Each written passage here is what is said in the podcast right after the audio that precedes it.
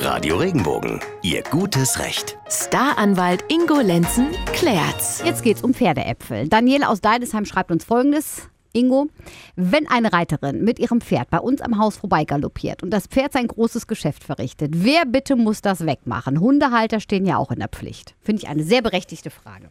Absolut. Es gibt da auch tatsächlich eine gesetzliche Grundlage in der Straßenverkehrsordnung. Da steht, es ist verboten, die Straßen zu, zu, beschmutzen oder zu benetzen oder Gegenstände auf Straßen zu bringen oder dort liegen zu lassen.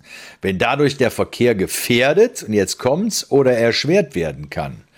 Wer für solche Zustände verantwortlich ist, der hat äh, die natürlich unverzüglich zu beseitigen. Aber das Zauberwort ist natürlich die Frage, wenn der Verkehr dadurch gefährdet oder erschwert wird. Jetzt muss man sich die Frage stellen, wird durch Pferdeäpfel auf der Straße der Verkehr erschwert oder gefährdet? Was ist, wenn ich Kann da ausrutsche? Ja ich laufe da lang. sehr ne? gut. Ja, wenn du ausrutscht oder der Wagen kommt ins Schleudern oder ja. das Fahrrad kommt mit den dünnen Reifen drauf oder der Motorroller oder was weiß genau. ich.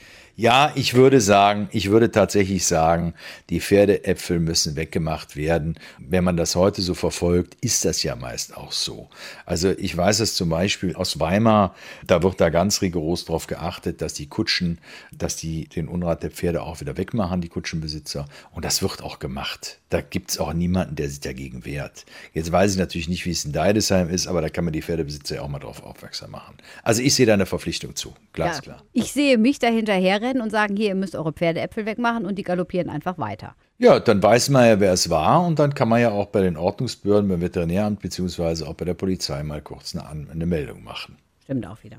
Ja, und dann sprechen die davor und dann kann man ja vielleicht durch so ein vermittelndes Gespräch dafür Sorge tragen, dass die nächst, beim nächsten Mal ein bisschen ordentlicher sind und darauf achten, dass die Pferdeäpfel wegkommen. Also halten wir fest, für Pferdeäpfel gilt das gleiche wie für Hunde.